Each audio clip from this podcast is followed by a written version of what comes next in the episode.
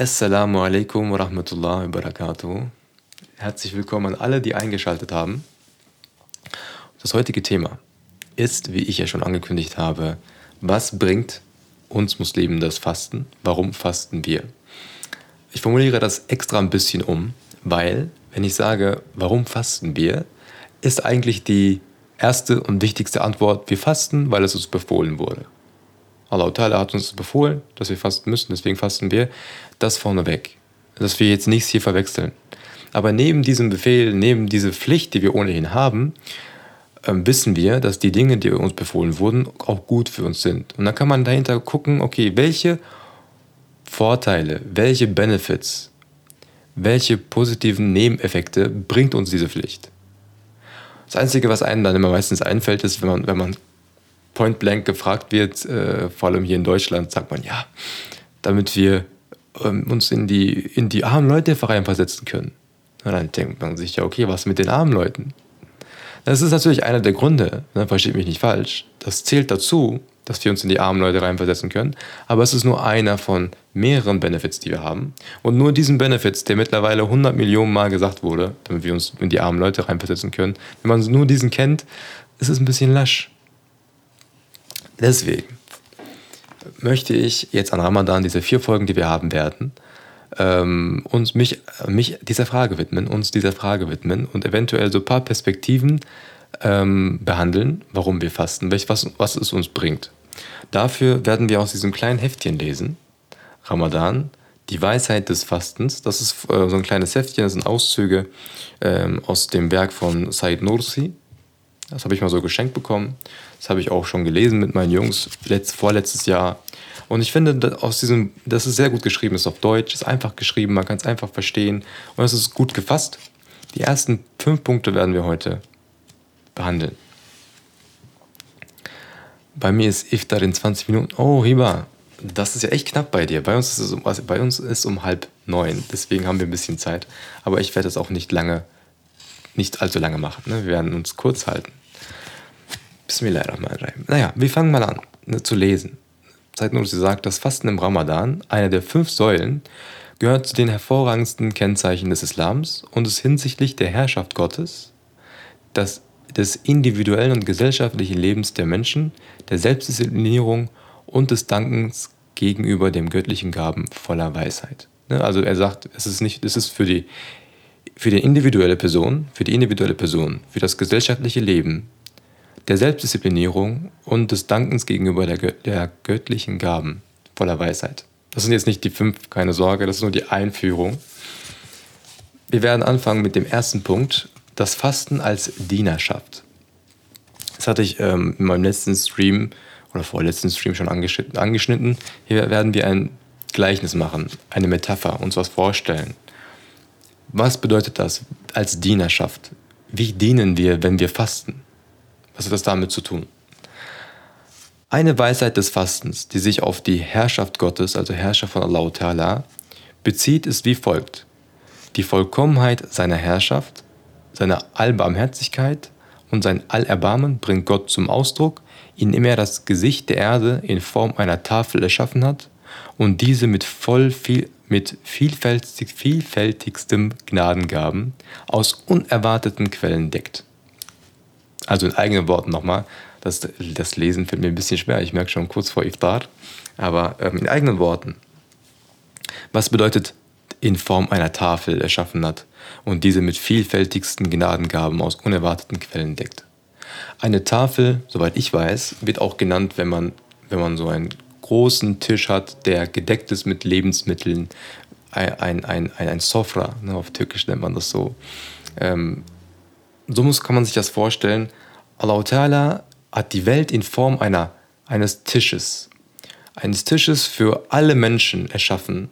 Und dieses, dieser Tisch ist gedeckt mit den besten Lebensmitteln, mit Früchten, Süßigkeiten, Essen, die es gibt auf der Welt. Ne? So stellt euch mal diese ganze Welt so vor wie eine Tafel, wo, wo die gedeckt ist mit Gnadengaben, also mit Geschenken von Allah Ta'ala aus unerwarteten Quellen. Und dies von Allah Ta'ala halt gedeckt, dieser Tisch.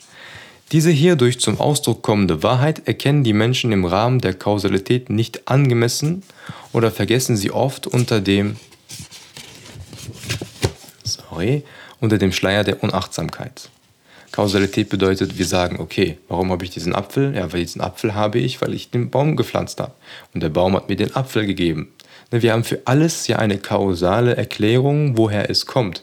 Und wir vergessen manchmal, dass eigentlich der ursprüngliche und der eigentliche Geber Allah Ta'ala ist, der diese Sachen hier auf dieser Erde zu uns gegeben hat. Und wegen der Unachtsamkeit und der Kausalität vergessen wir das manchmal. Indem sie, indem sie eine dienerische Haltung einnehmen, einnehmen, wenn sie gegen Abend auf die Anweisung, das Buffet ist eröffnet, warten, gleichen die Gläubigen im herrlichen Ramadan einer organisierten Armee.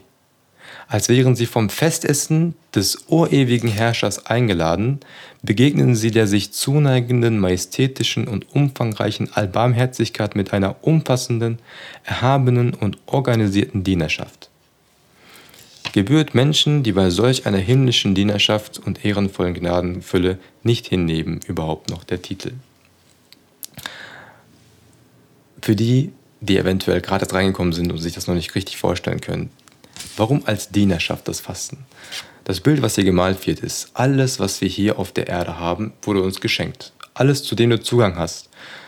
Dass du einen Kühlschrank zu Hause hast. Dass du da reingehen kannst und dir rausholen kannst, was du möchtest. Dass du zum Rewe gehen kannst und dir kaufen kannst, was du möchtest. Vor allem wir, in, wir hier in Deutschland haben richtig viel Glück. Das, ist alles, das sind alles Dinge, die uns Allah Ta'ala gegeben hat. Und jetzt musst du dir vorstellen, alle Dinge, die Allah Ta'ala uns gegeben hat, uns Menschen, wir auf einen Tisch gedeckt. Und wir sind eingeladen zu einem Festessen. Wir setzen uns an diesen Tisch, aber keiner wagt es, anzufangen zu essen. Keiner wagt es, etwas anzurühren an diesem Tisch, weil wir fasten. Wir sehen diese Gnadengaben, die Allah uns gegeben hat. Wir sitzen alle gemeinsam an diesem Tisch dieser Welt von den Dingen, die wir besitzen. Aber keiner rührt es an. Keiner greift zum Wasser, obwohl er Durst hat. Keiner greift zum, zu den Donuts, obwohl er richtig gerne würde. Und erst an dem Moment, wo, wo der Herrscher von uns allen, wo Allah Ta'ala sagt, okay, jetzt dürft ihr, dann fangen an alle zu essen. Und das ist, das, das ist quasi das Bild, was hier gemalt wird. So handeln wir alle Muslime wie eine Armee der Dienerschaft, warten auf den Befehl von Iftar, wo die Minute eintrifft und alle fangen gemeinsam an zu essen. Das ist der erste Punkt.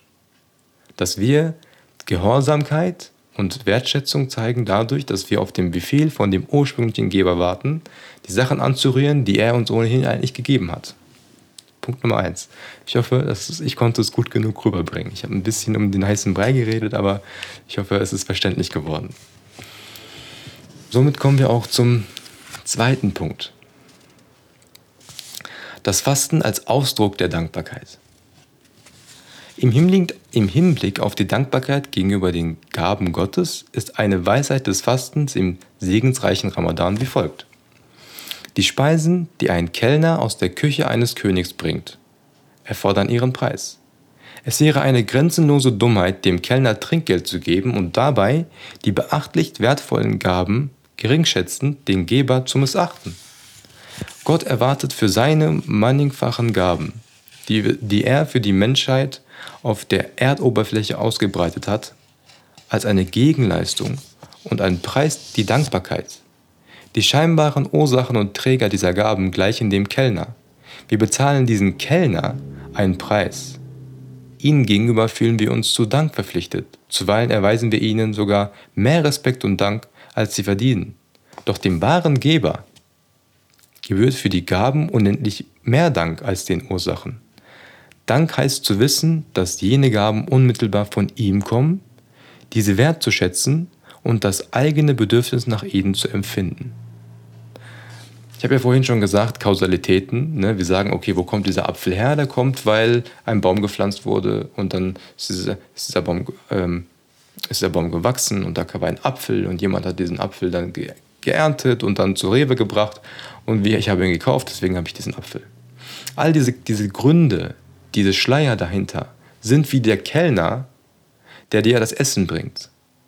Und wie doof wäre es, wenn du dem Kellner, wenn du irgendwie bei einem Restaurant bist und du bekommst ein Essen und das ist richtig gut und du sagst, boah, du bist so ein guter Kellner, dieses Essen schmeckt köstlich. Hier, ich gebe dir 100, 200 Euro Trinkgeld, weil du der beste Kellner bist, du hast mir das beste Essen gebracht. Und dabei vergisst du eigentlich denjenigen, der dich eingeladen hat zum Essen. Du vergisst denjenigen, der das Essen gekocht hat. Der, die eigentliche Person, die dafür verantwortlich ist, dass du dieses Essen überhaupt hast. Der Kellner ist nur ein Bringer. Und Said Nursi sagt, okay, wir, diese, diese ganzen Gründe auf der Erde, warum wir die Dinge haben, die wir haben, sind wie die Kellner, die sie uns bringen.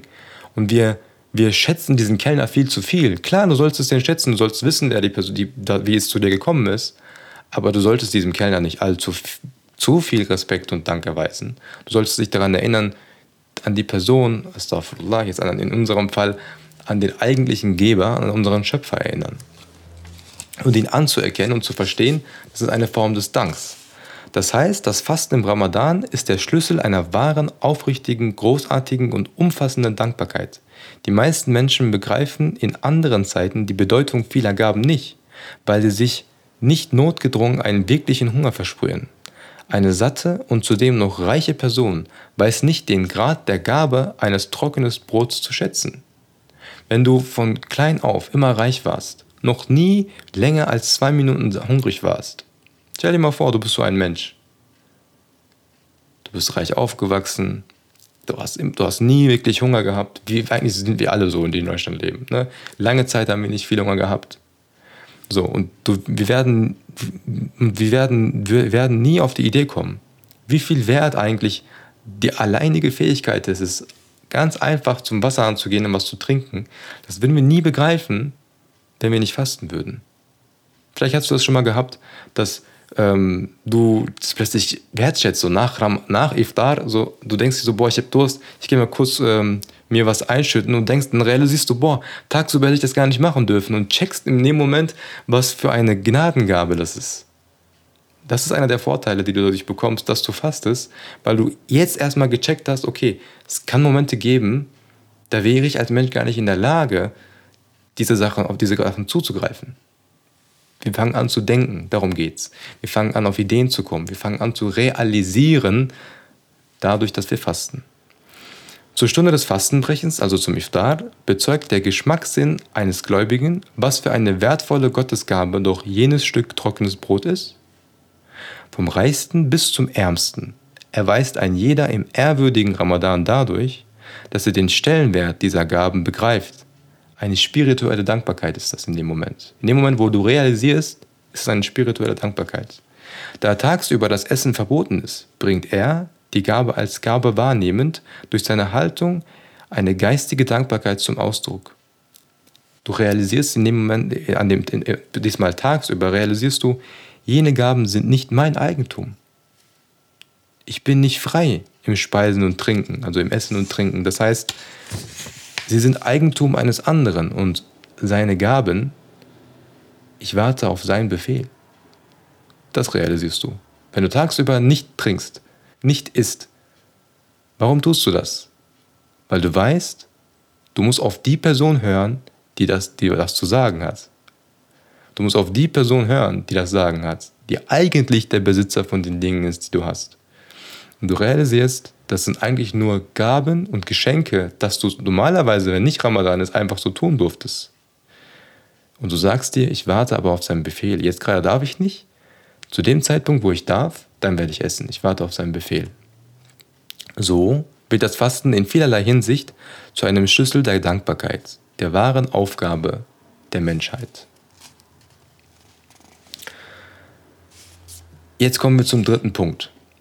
Ich hoffe, der zweite Punkt ist vielleicht äh, ist auch rübergekommen. Ne? Warum wir eine Form von Dankbarkeit erweisen, indem wir fasten. Jetzt kommen wir zum dritten Punkt. Und das ist der Punkt, der allbekannt ist. Das ist der Punkt, den wir alle nennen.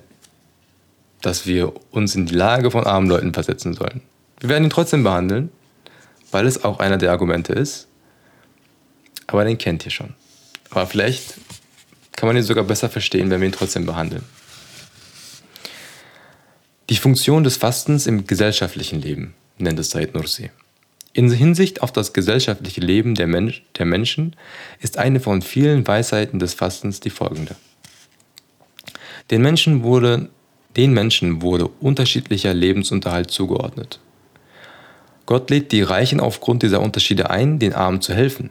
Die Reichen können sich nur durch das Hungern beim Fasten in den erbarmenswerten Zustand der Armen einfühlen.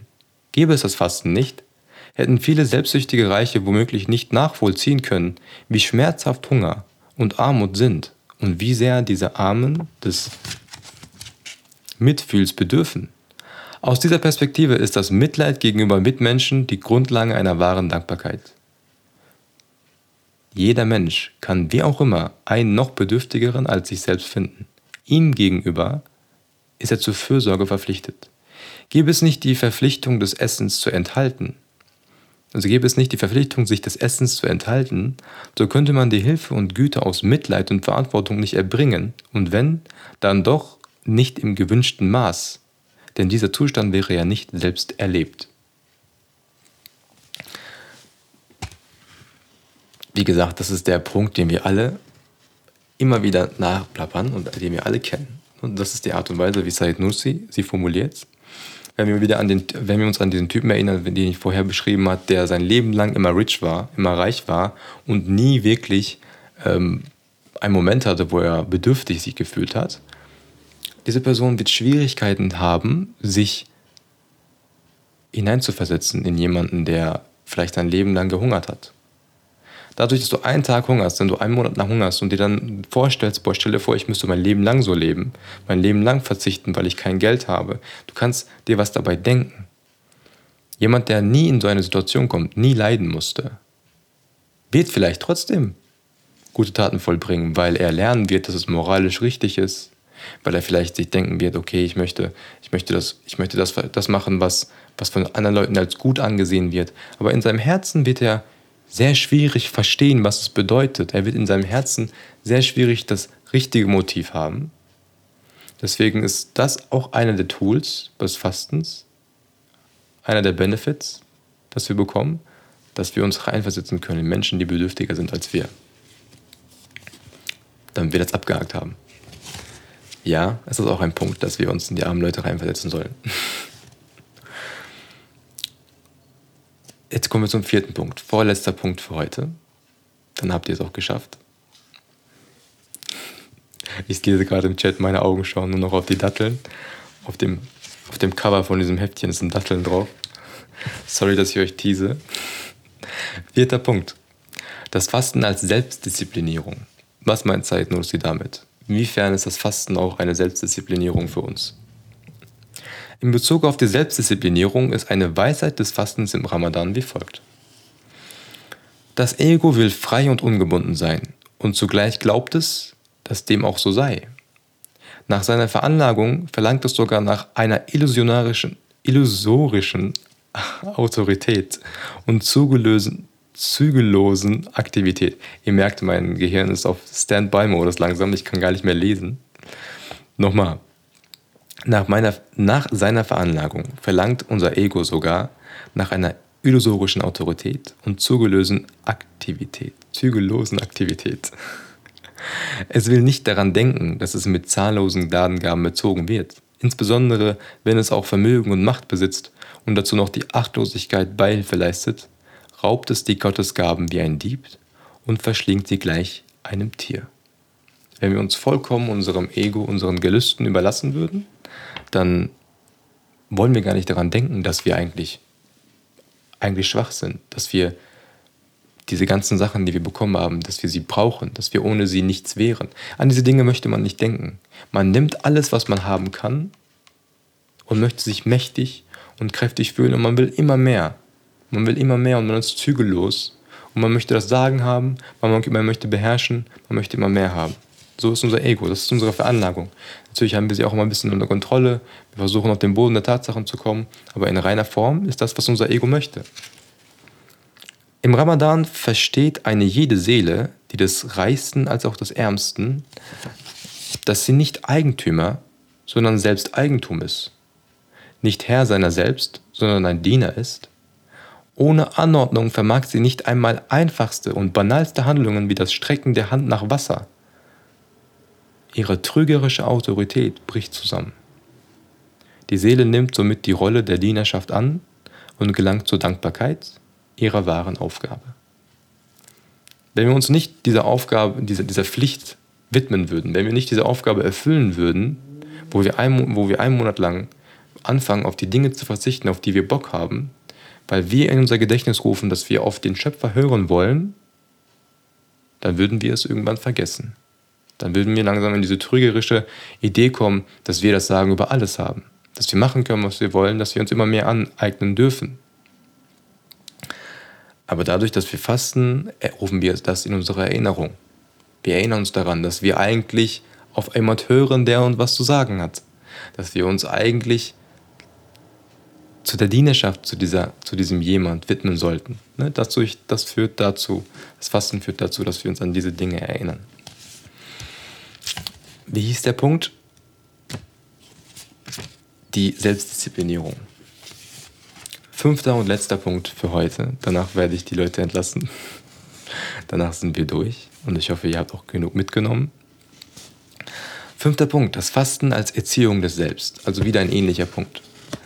Eine Weisheit unter vielen Weisheiten des Fastens im Ramadan betrifft die Charaktererziehung des Selbst und die Eindämmung seiner aufgehenden Aktivität. Das Selbst des Menschen vergisst in Achtlosigkeit sich selbst. Ne? Wir vergessen uns selbst. Es erkennt nicht die grenzenlose Schwäche, unendliche Bedürftigkeit und unermessliche Fehlbarkeit in seinem Wesen und will sie gar nicht sehen. Es realisiert nicht, mit, welchem, mit welcher Schwäche es für Fall und Unglück ausgesetzt ist und dass es lediglich aus Fleisch und Knochen besteht, welche sich auflösen und verwesen. Es rafft die Welt an, es rafft die Welt an sich und fühlt sich ewig, unsterblich, als besäße es einen Körper aus Stahl, mit grenzenloser Gier, Habsucht, heftiger Begehrlichkeit und Leidenschaft klammert es sich an die Welt. Es bindet sich an alle Lust und jeden Gewinn. Es vergisst seinen Schöpfer, der es mit vollendender Fürsorge erzieht und macht sich keine Gedanken über die Konsequenzen im diesseitigen und jenseitigen Leben. Mit verwerflichem Charakter wälzt es sich hin und her. Manchmal wird man so. Wie viele von uns denken gern daran, wie schwach wir eigentlich sind? Ein Hirnaneurysma und wir könnten morgen nicht mehr am Leben sein. Eine Person, die uns das Herz bricht und wir haben keinen Bock mehr zu essen. Wir haben keinen Bock mehr zu leben. Eine Kleinigkeit, die passiert und alles erscheint komisch. Hat keinen Sinn mehr. Wir sind so schwach eigentlich, so bedürftig eigentlich, aber wir versuchen uns immer einzureden, dass, dass, dass es nicht so ist, dass wir unendlich leben werden. Keiner möchte, an den, keiner möchte an den Tod denken, keiner möchte daran denken, wie schwach er eigentlich ist. Natürlich gibt es auch Menschen, die als Ausnahmefälle sind, ne? aber das sind Tendenzen, die wir manchmal haben. Und einer der Weisheiten, die das Fasten bringt, ist ein, ein Heilmittel gegen diese Tendenz. Wenn du diese Tendenz nicht hast, kann sein. Aber manche Menschen haben diese Tendenzen. Und für diese Menschen wäre das Fasten auch eine Heilung. Denn das Fasten im Ramadan lässt selbst den gedankenlosesten und unverbesserlichsten Menschen seine Schwäche, seine Ohnmacht und seine Bedürftigkeit wahrnehmen. Durch den Hunger denkt er an seinen Magen, wird sich seines Bedarfs bewusst. Sein schwacher Körper erinnert ihn daran, wie anfällig er doch eigentlich ist. Ein bisschen weniger essen, ein bisschen weniger trinken und schon bist du viel kraftloser. Der energievolle Sinnern ist plötzlich gar nicht mehr. Ich bekomme es nicht mal hin, ein paar Sätze zu lesen, wie ihr merkt. Zum Beispiel. Er begreift, wie sehr er die Güte und des Mitgefühls bedarf. Er gibt seinen Pharaonismus auf. Das heißt, das wird so genannt, weil wenn diejenigen, die die Geschichte des Pharaos kennen, der sich für einen Gott hielt, im Ramadan gibt man seinen Pharaonismus auf und bekommt so seiner Schwäche und Armut vollkommen bewusst ein Gefühl dafür, am göttlichen Hofe Zuflucht zu nehmen und bereitet sich mit der Hand der innerlichsten Dankbarkeit vor, an der Tür der Gnade zu klopfen, wenn die Apathie sein Herz noch nicht verdorben hat. Apathie ist Gaflet im Türkischen, das heißt die Teilnahmlosigkeit, Zustand der Gleichgültigkeit gegenüber sich selbst, den Menschen, der Umwelt und, der, und dem Schöpfer. Das ist ein Zustand, den wir einnehmen können manchmal.